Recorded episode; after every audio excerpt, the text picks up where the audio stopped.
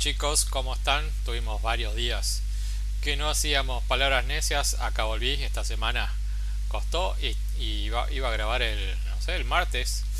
Y Rayito estuvo acá en Buenos Aires, no nos vimos, pensé que ayer nos íbamos a poder grabar, no pudimos y pensé que íbamos a grabar hoy juntos y a Rayo le, retrasaron el avión, así que bueno, no quería esperar más, así que acá estamos arrancando una nueva emisión de Palabras Necias que lo teníamos olvidado. Ya creo que quedan dos capítulos para terminar el año. Vamos a hacer el lunes seguramente con Rayito algunas cositas y de, estrenos que, que se dieron esta semana, que se están dando esta semana. Y después creo que ya la otra vamos a hacer lo mejor del año y ya después estamos para arrancar la temporada 3. Así que para hoy tenemos bocha de películas y una serie. Vamos con las películas que son 6 en total. Eh, tenemos la primera, es una que se llama Joyride. Es una película que le pusieron acá, ya les digo cómo le pusieron. El viaje de Joy es una película eh, que la directora es e-, e-, Emma Reynolds. Es una mina que hace pelis que la verdad que no la tengo, no la conozco. Ni miré ni MDB, pero miré así muy por arribita y no conocía nada de lo que había hecho. ¿Y por qué elegí esta peli? Es una peli que pueden encontrar en en Torrent. ¿Por qué lo elegí? Porque el trailer es muy atractivo y trabaja Olivia Colman, que bueno, es como una de las actrices del momento. Lo cual es un error, no tengo que elegir por actores o actrices, pero bueno, acá elegí por Olivia Colman. Así que, ¿qué puedo decir de esta peli, El viaje de Joy? La peli va de una... Mm, a ver, ¿de qué va? Y les digo, o sea, ¿de qué va primero y después le digo mi opinión? Es eh, una piba, una este, Olivia Colman, se llama Joy, por eso Joyride eh, se embarca, digamos, en una aventura, en un, en un viaje, que es para, ella está con un, con un bebé recién nacido y se lo quiere regalar a su hermana. En el camino para ir, de entrada nomás comienza la película, se cruza con un pibito bastante descarado, bastante subidito, arriba de, de su edad, por decirlo de una manera, un pibe que como que cree que se la sabe todas en un entorno familiar bastante choto, que bueno, la cuestión es que ella está en un taxi escapando, yéndose con el bebé, que no sabemos de, entrada qué pasó, y este pibe se roba este taxi porque se está escapando del padre, que le están haciendo como una conmemoración en un bar para juntar guita para la, para la madre muerta y el padre de él se quiso afanar la guita, así que el pibe le saca la guita al padre y se escapa con este, con este auto robado y bueno, ahí es que se conocen este pibe con Olivia Colman y el bebé. Y a partir de ahí es como toda película que tiene que ir de punto A a punto B, ¿no? O sea, es la, mina tiene que llegar sí o sí al otro día a la casa de la hermana para dejar el bebé, lo cual no entendemos por qué tanta urgencia. ¿Por qué tiene que llegar al otro día? No lo entiendo, porque le va a dejar el bebé a la hermana, no es que le va a dejar un hospicio que cierra la puerta y se muda a Uganda. No, no, no, o sea, no, no se entiende tanto la el por qué. Y el pibe, eh, bueno, escapándose de su padre que bueno, ella le dice yo soy abogada y si no me ayudas yo tengo una forma como para mandarte preso y la la la. Gilada, gilada. La verdad que contando la peli de que se trata no es atractiva, pero tiene un problema la peli, que me parece que atrasa un montón. Eh, no, me, parece que tiene un relato que el cual no se condice con, con el hoy. Es una peli que eh, eh, está Olivia Colman, totalmente entendible, que no quiera tener el bebé que, que ya tuvo, eh, no cuentan las causas por cuál la quiere dejar, ni quién es el padre, ni nada, ni qué pasó, solo que eh, tiene una urgencia en dejarlo. Y el pibito está todo el tiempo diciéndole, no, no, no lo dejes, no, mirá, el bebé tiene que estar con su mamá, y que esto, que lo otro. Y, mm, o sea, como que eh, tiene como una mirada a que la madre tiene que tener a su bebé. Es todo el tiempo esa mirada, no como que no se acepta que existe una madre que haya tenido un hijo y no lo quiera tener. O sea que es totalmente válido. O sea, no, no entiendo por qué la película tiene toda esa mirada moralina que la atraviesa desde el comienzo hasta el final. Y que es como. Es como. Tiene una, tiene una mirada muy de no, ¿cómo? La tradición, no, tiene que estar, no, bla, bla, bla. Y, y todos los personajes de la peli, ninguno tiene capas. El que es malo es malo, el que es bueno es bueno. Eh, el que tiene dudas tiene dudas toda la película. La verdad es que la, actuación de Olivia Colman también es algo que no, no es algo que destaquen, que fue por lo que a mí me llamó la atención la película. Y la verdad es que no, No, yo, yo no la recomendaría. Eh, o sea, supuestamente está planteada como el, salgo de este lugar para llegar a la casa de mi hermana que le tengo que dejar bebé y ahí termina. Eh, es una road movie a, a, toda ley, pero con un relato que no, no, no se sostiene con las épocas que estamos viviendo. Esa es la primera. La segunda es una peli de Netflix que le íbamos a hacer para la semana pasada, pero bueno, la semana pasada no, no, no hicimos programa, así que quedó colgada para esta semana, así que no es tan viejo el estreno. La película es Troll, es una película noruega em, que por lo que vengo conociendo, por lo que vengo viendo, hay varios tipos de cine noruego, un cine catástrofe noruego. Eh, a, mí hace un año, dos años me había llamado la atención que había visto un par de películas de estas, así muy de, de cine, de este tipo de cine, así de del cual de que se viene apocalipsis a la tierra, tsunamis en, Noruega, la caída de una montaña, todas esas cosas así como tremendistas. Y bueno, hicieron esta película que es Troll, que vendría a ser el Godzilla de el Godzilla de Noruega.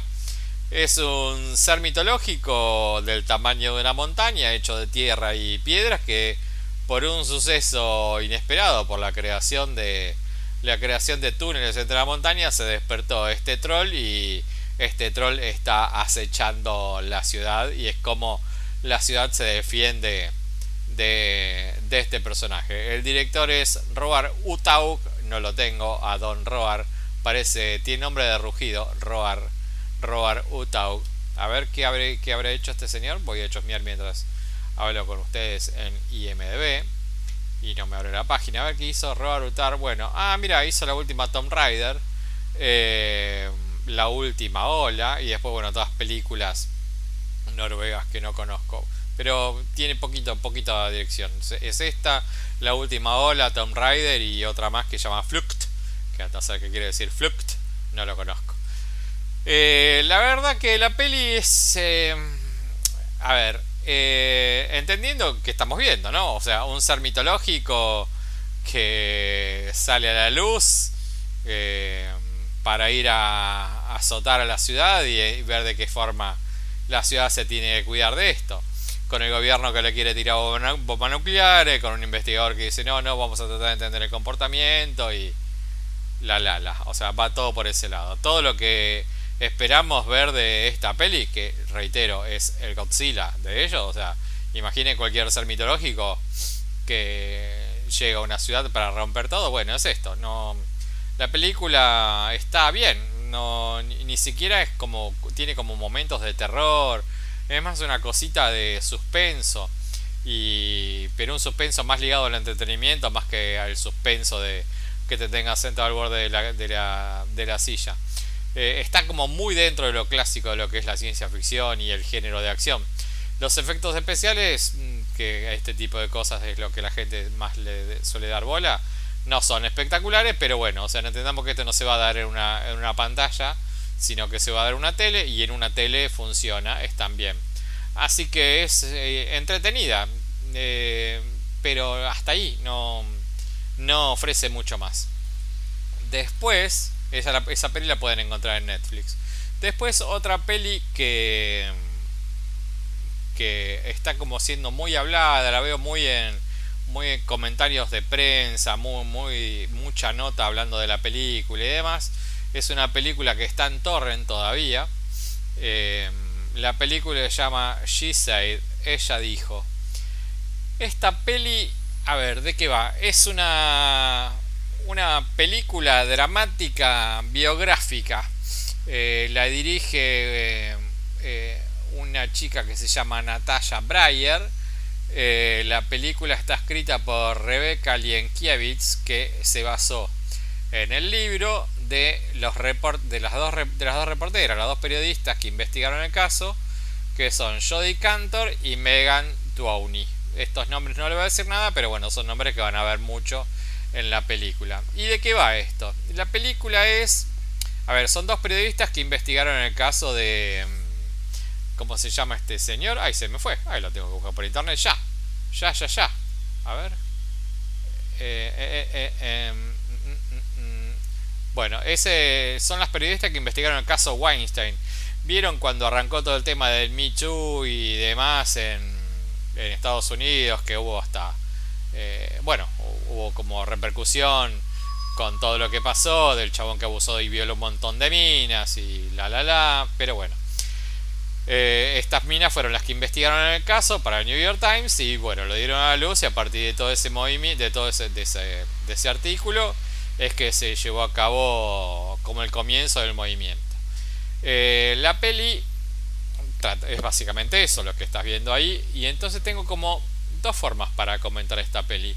Una es desde el lugar de de como te diría como si fuera un documental, si vos no sabes qué pasó, acá vas a tener una mirada como para enterarte cómo fue que nació la nota. Entonces desde ese lugar te vas a informar.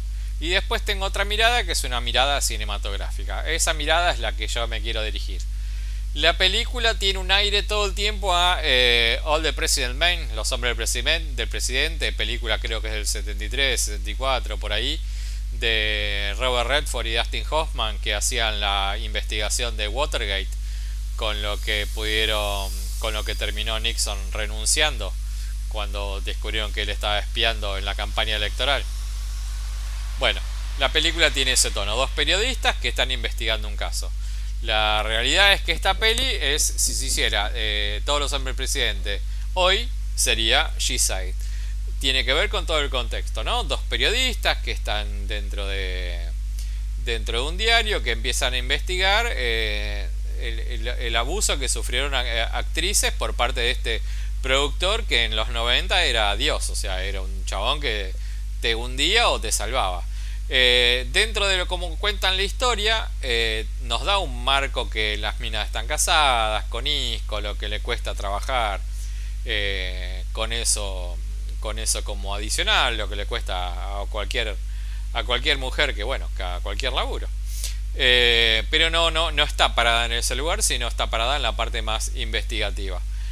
Así que desde ese lugar de, cómo las minas están viviendo esa situación como para poder trabajar en ese reportaje, queda corto. Y ahora vamos a la investigación en sí.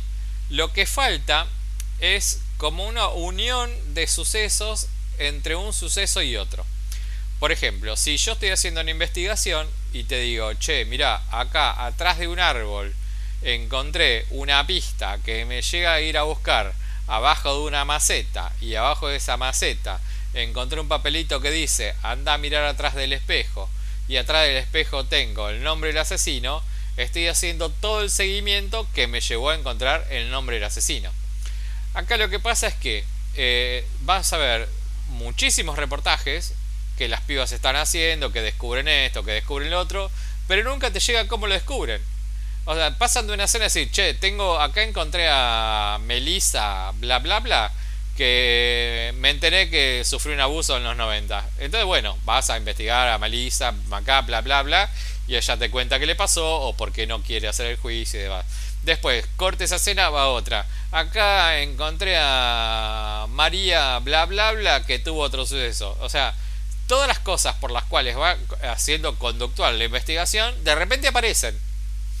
Entonces, vos no, no tenés como la relación, cómo sigue la investigación. O sea, pasan de un corte de una escena, de, una, de, una, de un reportaje a una persona, a otro corte de otra escena, con otro reportaje de otra persona, pero sin la unión. O sea, te, habrás tenido, no sé, por tirar un número, 15 reportajes en la, en la propaganda en la, en la película, perdón, pero de los cuales te muestran la unión entre esas 15, unas 5. Entonces vos estás sintiendo cinematográficamente, ¿no? Porque después, de, como te decía, al lado de documental está bien. Pero cinematográficamente me falta la unión. O sea, ¿qué está pasando? ¿Por ¿Cómo se une una cosa con la otra? Eso no, no está claro, no lo muestran, no lo ves en pantalla. Y en la experiencia cinematográfica me queda corta. Después valoro de la peli que eh, una, de las, una de las actrices implicadas en el suceso aparece ella en la peli. Después otra persona más que van a entrevistar también aparece ella como la persona real. Pero hay momentos en los cuales utilizan voces de distintas personas involucradas en el caso Y como que no dan crédito a la voz. Digo, qué cagada no haber poder conseguido a la persona real como para que aparezca. O no sé, contarme en algún momento que decir, bueno, tenés el permiso para utilizar eh, a tal o cual persona. Y después, para la parte del desenlace de la peli, ahí es donde se me queda más corta de todas. Donde ya la, investigación está reavanzada, en un momento aparece Harvey Weinstein en el diario para tener una. que va con, con, un par de abogados y personas que lo defienden y demás. Y la escena es a mostrar a Harvey Weinstein de espalda en, haciendo acusaciones contra la periodista y la periodista sin hacer y la periodista sin mirar nada, sabiendo que tiene todo resuelto, ya tiene todo cocinado, pero no, no lo exponen al chabón. Es una, yo lo que estoy viendo es una espalda. No veo nunca una exposición de Harvey Weinstein, aunque, aunque nunca hayas conseguido a nadie que se parezca. Pero exponelo, tuviste toda una película que estás hablando de todos los abusos que tuvo Harvey Weinstein y el único momento que aparece en la película el chabón es para mostrarlo de espalda atrás de un vidrio. O sea, como si lo estoy mirando de espectador de lejos y de atrás. Eso me pareció como flojito. Y lo más flojito de todo es que el desenlace de toda la investigación que hacen es eh, con letritas. Y ya sabes, ya sabemos que acá todas las definiciones que tengan con letritas. O sea, si me tomaste dos horas de, película para contarme la historia, tomate 20 minutos más para mostrarme la resolución. No me pongas 20 letritas. O sea, no me digas, bueno, esto pasó porque bla, bla, bla, bla. No me lo expliques a través de un texto. Muéstramelo, es una película esto. Eh, la verdad es que mm, Entiendo, entiendo por qué fue como tan comentada, eh, porque no vi otras, otras pelis que hayan tomado este caso. La verdad es que eh, amerita más que sea un documental, más que una película, porque la película eh, se me queda corta, se me quedó corta. Y por último, porque tenemos 6, pero quiero meter un corte acá, es, bueno, esta de She la va a estar en no sé en qué plataforma, plataforma están, pero bueno, ahora está en Torrent. Y la última, acá se bancan los, musicales y salió un, documental, porque la verdad es que no es un musical, lo venden como musical, pero es un documental sobre Idina Menzel, que, eh, que esto está en Disney, Idina Menzel es muy conocida, ahora les voy a contar. El documental se llama Idina Which the Way to the State. Y ¿De qué va el documental? Es, nos cuenta la vida de Dina Menzel eh, y cómo la piba logró llegar a, a cantar en, el Madison Square Garden. ¿Qué me pasó con esta con este documental, película o como lo quieran definir? Eh, y Dina Menzel es dentro de la dentro de la comedia musical un semidios. Eh, creo que en los últimos 30 años la piba estuvo en en tres de los musicales más importantes de, los últimos 30 años. Si lo están en los 30 más importantes, podemos decir que marcó como tendencia. Ella estuvo mm, en Rent, es una, de, es una de las protagonistas de Rent. Después, eh, bueno, película que se va a hacer el año que viene. Eh, estuvo en Wicked, haciendo de la, de la bruja mala. Y eh, tal vez eso es como demasiado musical para los que no tienen una cultura musical, pero esto seguramente lo van a conocer. Hizo el papel principal de Elsa en Frozen. Así que la voz que escuchan cantando, que se escucha esa maravilla que no se puede creer, es Idina Menzel. La Vina tiene una voz espectacular. Ahora, cuando yo estuve ligado, acá va mi, mi crítica. Cuando yo estuve ligado con el mundo cinematográfico, una de las cosas que me alejó es el manejo de egos. Todos tienen unos egos, pero tipo montaña la Concagua, ¿no? O sea, cordillera de los Andes. Y que es algo que la verdad es que es bastante, bastante infumable. Yo he estado en presentaciones de película de un amigo mío que va a presentar una película como director. La película a mí había parecido una basura, pero es mi mejor amigo, uno de mis mejores amigos que estaba haciendo estaba, era el que la dirigía. Yo, en rol de mejor amigo, yo, o sea, veía que él estaba charlando con otros actores, actrices ahí, y le decía, no, esto es fantástico, no, esto es genial, me pareció maravilloso esto, me pareció maravilloso. La verdad que la película es una bosta, literal, una bosta. Em, eh, termina de hablar mi amigo con este grupito de actores, me viene a preguntar a mí y me dice, ¿qué te pareció? Y le digo, che, mira, la verdad que pareció una cagada esto. tiene problema acá, acá, allá, allá, allá, allá y allá. Y él me dijo, bueno, sí, tenés razón, que esto que lo otro empezamos a charlar. Y todos los que hacía cuatro minutos que estaban en ese grupito, eh, que estaban hablando de las maravillas, de la, de la joya, de la joya cinematográfica que se acababa de dar y demás, eh, era toda gente que hasta hacía dos minutos le estaban diciendo, che, maravilloso esto, maravilloso el otro. Cuando yo le digo esto, a mí me empiezan a hacer gestitos como, sí, tenés razón, ¿cómo te animaste a decirle eso? O sea, todo muy, muy falso y demás. Es gente que, mm, no sé, yo no, entiendo cómo manejan como ese ego, pero que necesitan todo el tiempo que le estén diciendo sos maravilloso, sos genial, sos fantástico, sos sublime. No te voy a decir que es absolutamente todos los actores y actrices del planeta, pero eh, es un porcentaje bastante alto. O sea, no me voy a centrar solo en los que yo conozco, que son todos, que tienen este tipo de, personalidad, pero siguen, siguen, bueno, es algo que ellos mismos reconocen. Y que se puede ver muy marcadamente en este documental de Dina Menzel. Eh, el cual yo me acerqué esperando que eh, cante. O sea, tenés una voz del carajo, canta, quiero verte cantar, quiero ver que haces eso. Pero bueno, me encontré con que era un recorrido toda su historia y un ego más madera, o sea que no lo puede ni ocultar ni en el documental. De hecho hay un, momento en el documental que ella se larga a llorar desconsolada porque llega a un estadio en Atlanta que tiene que dar un recital y no la conocen en la puerta y no la quieren dejar pasar. Entonces la mina, totalmente lastimada en su ego, se largó a llorar desconsolada. ¿Cómo? No me conocen a mí y demás. Bueno, así que es un recorrido por el ego de Idina Menzel hasta llegar a que cante el Madison Square Garden. Que si vas a esperar vos también, si te gusta la musical, a que a tener muchas canciones de Menzel, la verdad es que no, no, no lo tenés. La verdad es que no. Eh, me quedó como flojita. Pero bueno, los momentos que canta son sublimes. No quiero meter un corte acá porque hay muchos que no conocen Idina Menzel y voy a poner una canción de ella que a mí me pone muy feliz y me hace acordar un momento muy lindo eh, en la cual terminé compartiendo esta, canción y, bueno, eh, cortamos ahora y después seguimos con los dos que faltan y después con la serie. Pongo la cancioncita para que conozcan a Idina Menzel y seguimos. Something has changed within me. Something is not the same. I'm through with playing by the rules someone else's game.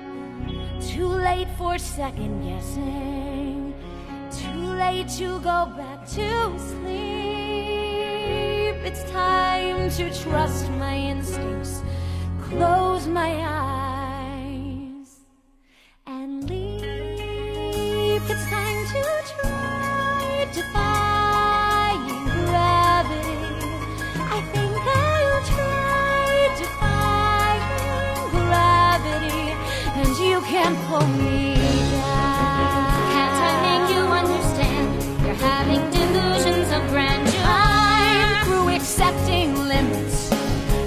someone says they're so. Some things I cannot change, but till I try, I'll never know. Too long I've been afraid of losing love. I I lost. Well, if that's love, it comes as much too high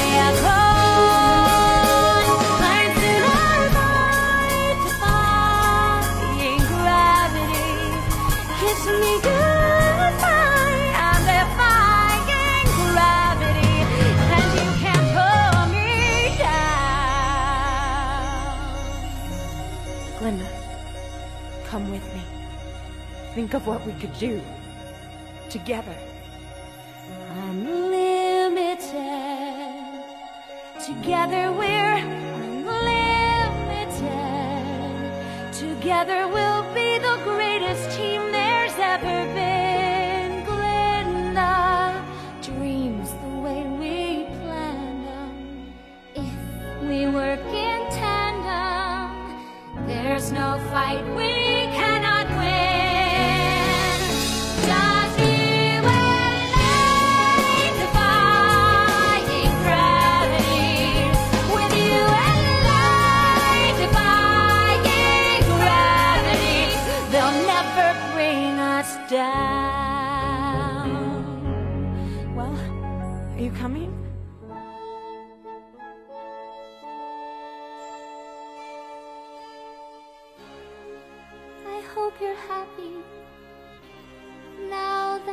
choosing this. You too. I hope it brings you bliss. I really hope you get it and you don't live to regret it. I hope you're happy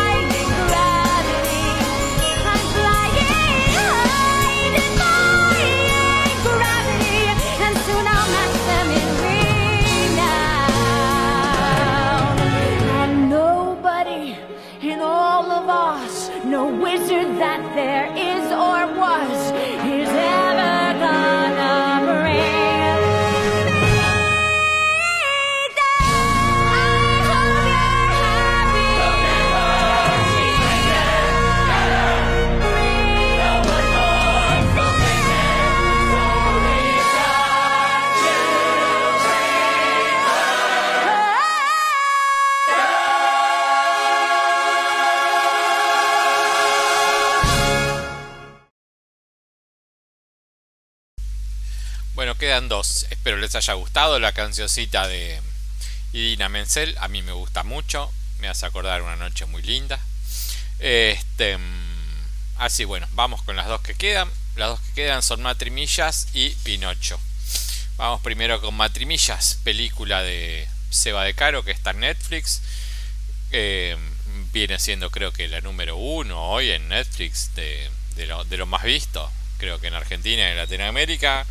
Y es de esas clásicas comedias de amor que tienen todos los clichés habidos y por haber dentro de lo que, lo que es comedia de amor. O sea, tienen absolutamente todo lo que una comedia de amor tiene que tener para que funcione como tal. ¿De qué va esta peli? Esta peli es una pareja que se conoce de manera fortuita, escena que sigue la escena- al, al- al momento que se conocen de manera fortuita, están casados con dos pibes. Eh, el- ella ella está mm, ella está como encargada de hacer todo lo que hay que hacer de la casa el chabón como medio que no le da bola de nada este bueno la cuestión es que conocen una bueno se encuentran con una pareja que pensaban que estaba todo mal está todo bien y, y preguntan qué es lo que pasó y demás y bueno les cuentan que hay como una organización secreta que ayuda a las parejas van ahí les dan un relojito estos relojitos eh, les da millas por actitudes que tengan copadas frente a su pareja y bueno el chabón eh, quiere hacer un viaje con sus amigos para un para un torneo de, de comidas porque él cocina con sus amigos y bueno entonces hace todo todas las cositas como para sumar millas como para poder irse con sus amigos hasta que ella se entera y empiezan a competir a ver quién de los dos tiene más millas o sea, eso es básicamente de qué se trata la película. La peli está bien, bien, la verdad, bien. No, no, no, no tiene nada más. Pero tiene muchas cositas que para mí eh, están mal. Ojo, no, no quita el resultado final. El resultado final es bien, buena. Bien. Toda la película está. Para mí lo peor es que toda la película está iluminada como si fueran las 10 de la mañana. Eh, ahí pasó una moto, no se habrá escuchado, pero bueno. Toda la peli es eso, eh, está iluminada como si fuera las 10 de la mañana. Escena de noche, toda iluminación. Escena de 10 de la mañana, toda iluminación. Está como iluminada por demás. Ese es como el mayor error. Pero bueno, es eso es eh, a, gusto, a gusto de cada uno. Después tiene como huecos. O sea, la, prim la, la primera escena de la película es... Eh, se conocen a través de un accidente de auto. Ella está bajando unas cajas de su auto y, deja la puerta de atrás abierta. Pasa otro auto y que se la arranca. Así que es ahí como se conocen eh, esto, estos dos los protagonistas. Y a partir de ese instante, que es bueno, bueno, no, sí, llamamos, llama el seguro, no, bueno, que venga el seguro, bueno, no, que venga la grúa, bueno, bla, bla, bla, bla te, espero, me quedo acá a esperar y que esto y lo otro. De esa escena, que es como se conocen, la escena que sigue están casados y con dos hijos. Es como decir, bueno, ¿qué pasó en el medio? O sea, si me la vas a contar de cómo se conocieron, pero después pasaste a que tenés dos pibes, o sea, después no... Eh, me quedó como, como un huequito ahí argumental. Y después, bueno, es la, la, realidad es que como comedia de enredos, eh, que, son esas comedias de amor, que bueno, que todos sabemos cómo termina, no, no, no, no, no, no voy a descubrir nada contándolo, contando, todos sabemos cómo va, cómo, va a acabar esto. Eh, el, pibe es el, que tiene el papel de villano todo el tiempo, o sea, está totalmente desatendido de su pareja. No es que, bueno, ella tiene sus cositas, él tiene sus cositas. No, no, acá es él totalmente desatendido de la relación. A él se, medio que se caga bastante en su mujer. Y, y la mujer, bueno, tiene como el papel de estoica de, de, aguantar toda esta situación hasta que no se lo banca más. Pero no, no es que, bueno, que se emparejan las situaciones en, una, en, esta comedia enredo. Acá el chabón es un sorete y ella es la mina que lo aguanta. Y va por ahí. O sea, el momento del reclamo del chabón es como medio escaso su reclamo. La verdad es que ella tranquilamente puede decir, me, me inflate las pelotas y, y, tiene, y tiene toda la razón del planeta. Pero bueno, dentro, dentro de eso eh, es una comedia romántica de, de esas que hay miles y cumple con todas las cositas que tiene que tener una comedia romántica. Eh, lo que sí sigo diciendo, a ver si hay una escuela de actores para chicos, porque los dos pibes que, que hacen de los hijos de la pareja son malísimos. Bueno, la realidad es que todos los, todos los actores secundarios son todos bastante, bastante de cartón. Pero bueno, parece que tiene como más defectos más que cosas buenas. La verdad que te dije todos los defectos que tiene, pero la película se deja ver, no, no es mala, no es, no es mala, se deja ver. Pero bueno, si obvias todas estas cosas que te dije, que son cositas, no son nada grave, eh, vas a ver una historia de esa amor y enredos que, que son como lo, habitual. Y después para último, esa la, bueno, Matrimilla la pueden encontrar en, en, en, Netflix. Y por último, está la peli que es Pinocho, Pinocho la peli de, de Del Toro. Ustedes dirán, ¿otra versión más de Pinocho? Sí, es otra versión más de Pinocho. Creo que no hace ni dos meses que ya acá comentamos la versión digital animada que había sacado Disney, que la verdad que no le aporta absolutamente nada nuevo. Pero sí, esta historia de Pinocho del Toro sí tiene como muchas cosas nuevas como para aportar. Entonces, partamos que vamos a ver, partamos del punto que vamos a ver una historia que absolutamente todos sabemos de qué va, de cómo empieza, cómo termina, qué pasa y demás. Entonces, partiendo de ese lugar es qué historia decidís contar todos están hablando como que si fuera maravillosa, que es notable, es, sensacional, 10 puntos. Yo te voy a decir las cositas que a mí no me gustaron. Coincido en que es una gran película, coincido es que tenés que reversionar una peli que todos conocemos, que todos sabemos de qué se trata y él le dio una vuelta de tuerca para que parezca una película distinta. Eh, bueno, al ser stop motion, eso le, garpa un poquito más. La verdad que tiene un laburo de stop motion del recontra carajo.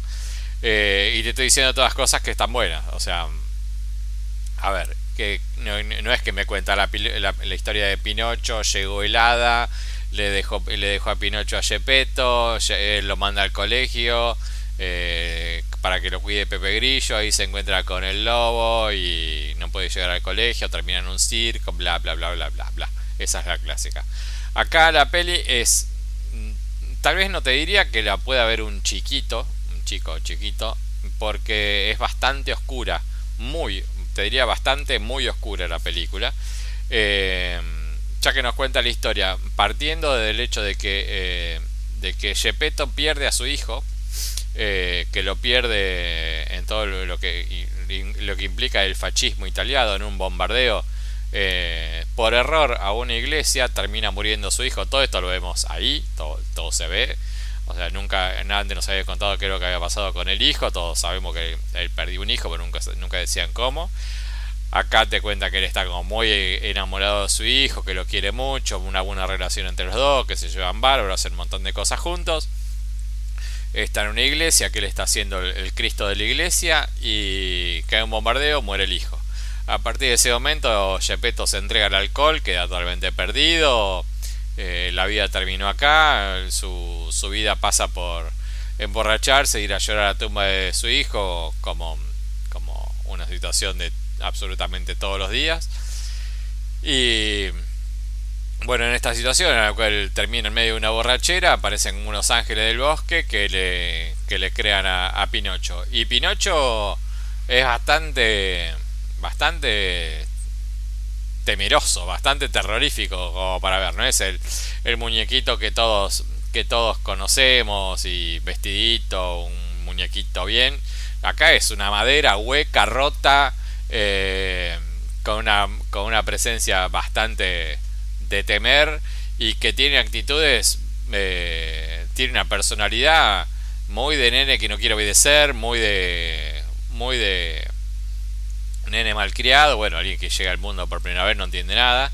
Eh, y se presenta, y, y lo rechaza, no, no es que lo mira y, dice, uh, qué bueno, bueno, sí, tengo un muñeco, que la verdad es que lo rechaza, eh, lo esquiva, lo, lo, lo, encierra, no sabe de qué forma sacárselo de encima. Y Pinocho, dentro de su desconocimiento del mundo y su malcriadez, hace lo que se le canta al ojete, o sea que no, no se presenta como la película tradicional. Eh, después, eh, eh, la, la, peli se acerca a lo que es la historia tradicional de Pinocho, pero bueno, se nos está contando una historia distinta con stop motion, es decir, que son muñequitos que le sacan una foto, mueven un cachito, sacan otra foto, muñequitos, sacan otra foto, y así se labura, y así se labura como para hacer la película. La verdad que es un laburo de recontra carajo. Eh, está recontra, recontra bien hecha. Después, ¿dónde falla para mí? Tiene como momentos de canciones que las canciones son malísimas, son malísimas. Las canciones son, o sea, creo que tiene 4 o 5 canciones y son mal, pero no hay una buena. Si vos querés hacer una película que se acerque musical la, y, y, no es decididamente musical, sino vas a tener como canciones aisladas, bueno, que las canciones valgan la pena. Eh, que sean cosas que vos te quede, no sé, que te estalle la cabeza de las canciones que están cantando. Acá no, la, canción, la verdad que las canciones son bastante malas, bastante malas. Nadie se va a acordar de, de cuando termine esta película de de cómo nadie se va a quedar cuando termine la película tarareando cualquiera de estas canciones. Pero la verdad es que el resultado está bien, es una película para ver, es interesante, es contar una nueva, una nueva eh, versión de Pinocho, no sé si era necesaria, pero bueno, decidieron hacerla. Y partiendo de ahí lograron un producto interesante, interesante de ver y está bastante bien. No es, no es todo lo sobresaliente que me la quieren vender, pero está muy bien, se deja ver, se deja llevar. Ahora les voy a poner una cancioncita, que es una canción de Billie Eilish, que cuando lleguemos a la sección de la serie eh, me sirve de intro como para empezar a comentarla, porque, bueno, ya les contaré luego. Ahora vamos con la cancioncita esta de Billie Eilish y después le venimos con lo que fue la quinta temporada de Handmaid's Tale. Billy.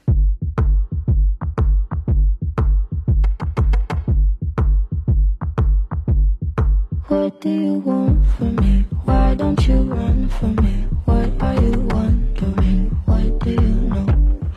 Why aren't you scared of me? Why do you care for me? When we all fall asleep, where do we go? Come here. Say it, spit it out. What is it exactly? Your pain is the amount cleaning you out. Am I satisfactory?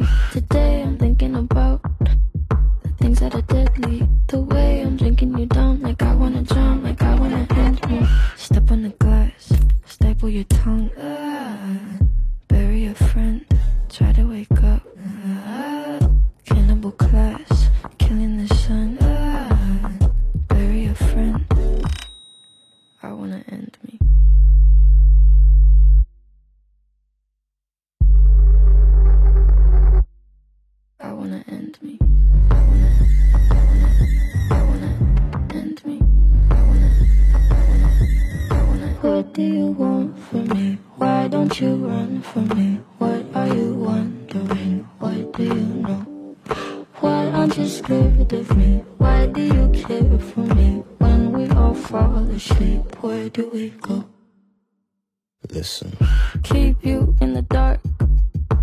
Had you expected?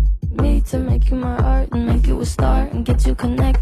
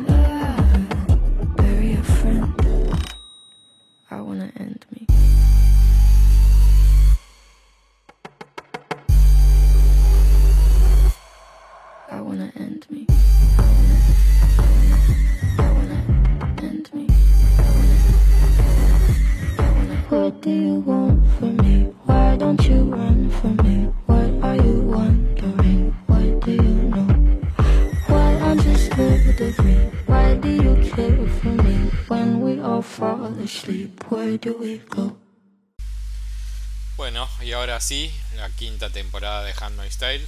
La acabo de grabar recién, pero tenía el micrófono cerrado, así que la estoy grabando de nuevo. Qué genialidad la mía. Eh, si no sabes de qué va Handmaid's Tale, esta es la quinta temporada. La primera, eh, la, serie va de un futuro distópico en Estados Unidos, en la cual, por una causa que no queda del todo clara nunca, las mujeres dejan de tener hijos. Así que decide crearse una sociedad patriarcal, por ponerle un término amistoso, porque la verdad es que es bastante autoritario y dictatorial, en la cual las mujeres solo toman tres, re- solo toman determinados roles, o son o son martas, que son las mujeres que se encargan de limpiar, cocinar y demás, sirvientas básicamente, eh, o son minas que van a mujeres que van a mandan a trabajar con los residuos tóxicos, esconderlas a muerte directamente, o lo que hace referencia al, título, a handmaids, que son minas que eh, solo sirven como máquinas procreadoras. Se asigna una a cada familia de, terratenientes y estos eh, se las pueden engarchar como se les cante el ojete como único fin de que las minas queden embarazadas. Esto con el aval de la mujer que no puede tener hijos. La verdad es que es todo bastante siniestro, bastante bastante horrible de ver, pero ¿por qué pegó tanto? O sea, más teniendo en cuenta que es un libro, el, libro original es de los años 80, que no es un gran libro, pero sí tiene una buena idea. Y ¿por qué es atractiva? Es porque eh, esto cuenta la sociedad yankee, pero bueno, se dio bastante acá lo que fue toda la lucha por el- la pelea por la ley del aborto y es algo que se vive en, en bastantes sociedades, que es algo que uno lo está mirando y dice, che, pero pará, no estamos tan tan lejos de esto. Y la verdad es que tener en cuenta lo que estamos viendo, que es eh, de- es atroz, es bastante tremendo, es bastante duro lo que te muestran en las pantallas, en, la, en la- primera temporada de la serie, básicamente, que es como la parte más cruda. Lo que más asusta es saber que no estamos tan alejados de esa realidad. Y eso creo que fue el gran potencial de la primera temporada marcado también en un momento en el cual el Me Too, para hacer una comparación con el Shisei que habíamos dicho antes de la película, estaba empezando a manifestarse, eh, empezaba a darse como una voz a la mujer, lo cual para mí es una cierta voz, es bueno, a ver, te dejo manifestarte hasta acá, todavía no es un movimiento que yo sienta o crea que haya podido manifestarse o haber logrado todo lo que todo lo que merecen por igualdad de derechos, básicamente, no es porque sea una cuestión de merecimiento, sino para que todos seamos iguales.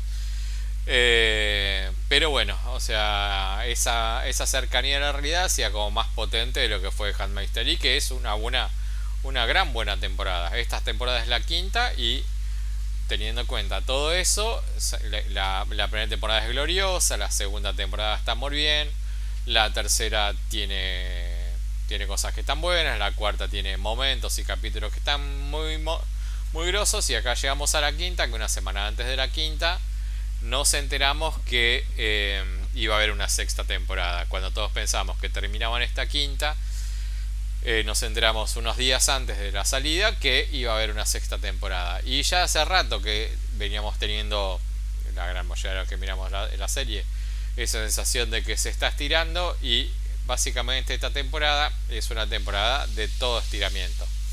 Está toda estirada. La verdad es que mm, uno mirándola se da cuenta que eh, es como una gran preparación para lo que va a ser la sexta y esperemos ya final, final de serie.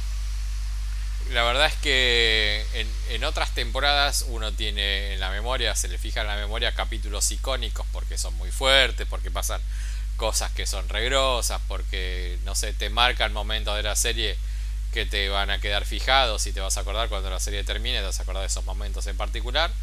Esta temporada no tiene esos capítulos que son así tremendos, icónicos, que te van a quedar pegado en, en, en, los ojos y en la cabeza con el correr del tiempo. Es una temporada que tiene momentitos, tiene situaciones, tiene momentos que te van a quedar pegados, pero no capítulos, o sea, no es como que al, ser una situación estirada y que no, no, tiende a que pase grandes cosas, lo cual es un desperdicio porque hay, eh, intuyen, te, te, inducen como para hay para un par de lados que son más interesantes, pero bueno, que al final no termina yendo. Eh, es una, una, temporada que queda a mitad de camino o que se siente una, una temporada de intermedio. Es bueno, terminamos la cuarta con algo tremendo como terminó la cuarta. Y esperemos que la sexta tenga todo lo que contenga una serie final que no deja de ser una serie que fue icónica, que es icónica, por más que viene perdiendo fuerza con el correr de las temporadas. Eh, la verdad es que los primeros dos, tres capítulos de esta, de esta temporada, eh, para tener en cuenta que el primer y segundo capítulo es dirigida por, la protagonista de la serie, lo cual le da como una, cosita especial. Eh, pero a nivel guion nos muestra una Jun desencajada, está dida, como alejada, alejada de un contexto social, es como es la loquita que no entiende lo que está pasando. Entendemos todo lo que pasa, sí, pero yo digo que si va a tomar esa conducta, que esa conducta se vaya manteniendo, o si lo va cambiando, que la vaya diluyendo. Acá lo tiene los dos, tres primeros capítulos para después que desaparezca esa conducta, no la tiene más. Y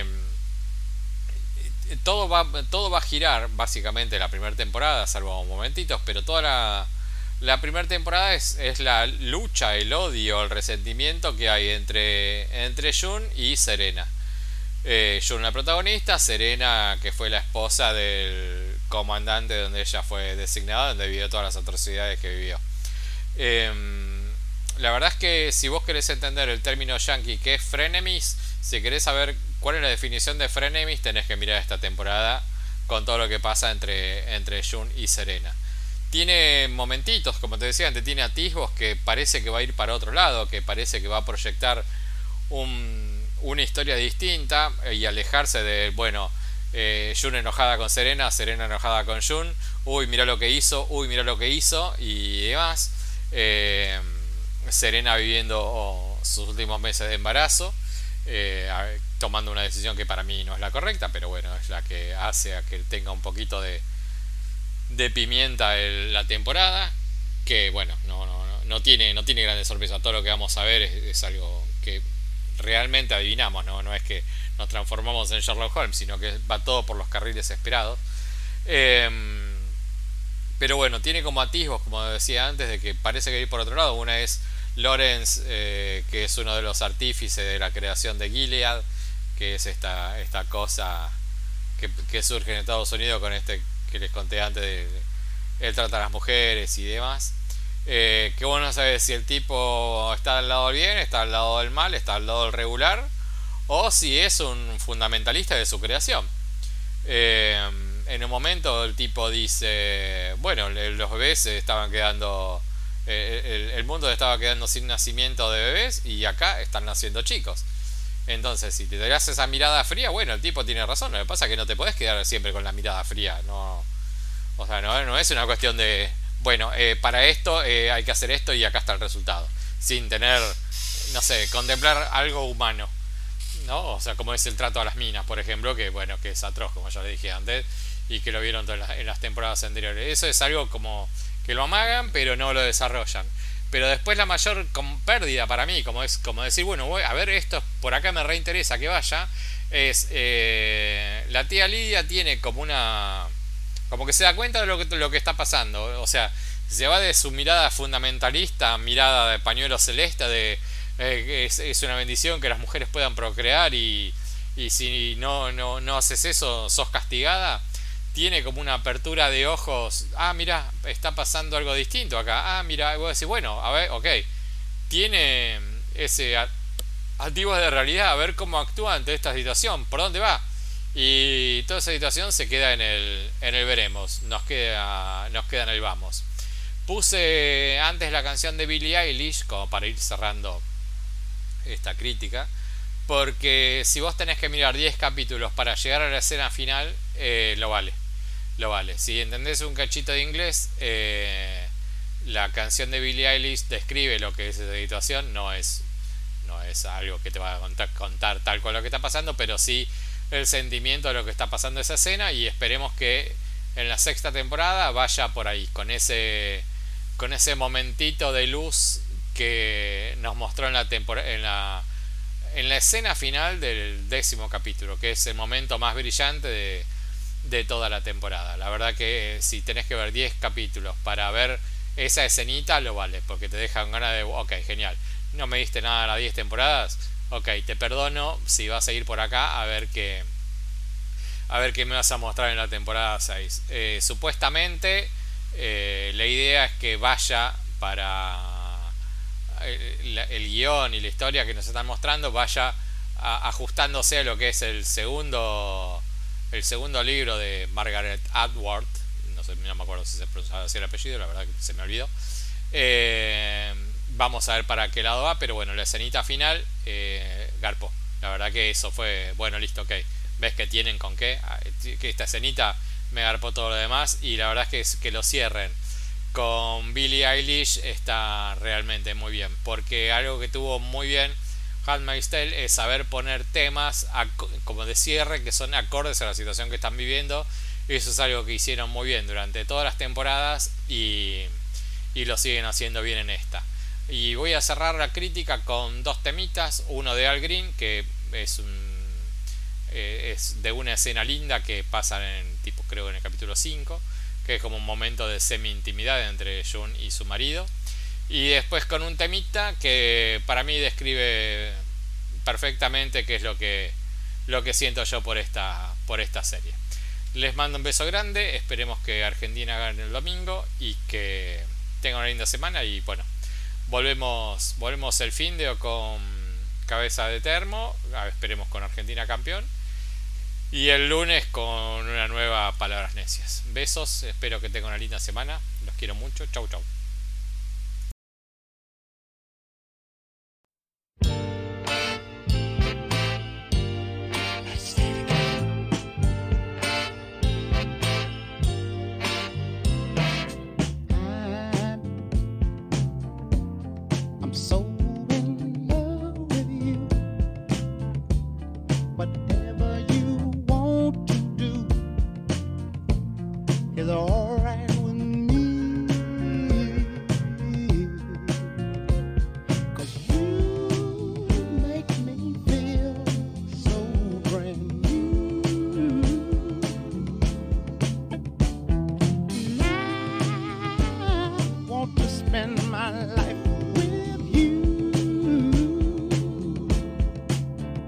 same scene, oh, baby.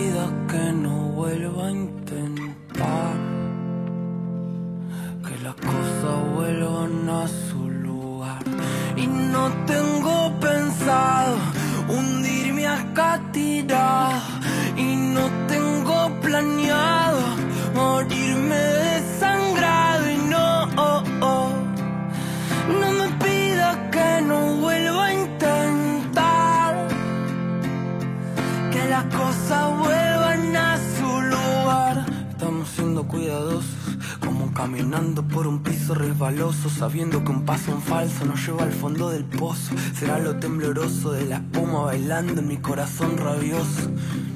Entender todo es un poco soberbio, querer explicar todo es un poco por nervios, por eso hablo hasta por los codos y me pongo ebrio y ya no sé si jodo, me lo tomo en serio y desconfío. El miedo a dar un salto y encontrar a vacío, ansio que esto que siento no sea mío, porque de pronto se siente tan frío. Parece que saber hacerse bien es todo un desafío. Qué rabia me da el amor, voy a arrancármelo. Qué rabia me da el amor, voy a quedármelo. Prefiero lo tortuoso del ritual que lo decoroso de estar siempre igual. Habrá motivos para estar mal, o debo ser yo presintiendo el final. No es eterno el carnaval, si es etéreo lo carnal. Encontraremos algún otro canal para juntar el plexo. De fondo un saxo si queremos sexo. Ahora recuerdo la primera vez que te reíste y las ganas que me dieron de que se me ocurra un chiste. ¿Cómo van a convencerme de que la magia no existe? Y no tengo pensado hundirme acá tirado. Y no tengo planeado morirme desangrado. Y no, oh, oh, no me pidas que no vuelva a intentar que las cosas vuelvan a su lugar. Y no tengo pensado hundirme acá morirme desangrado y no, oh, oh, no me pidas que no vuelva a intentar que las cosas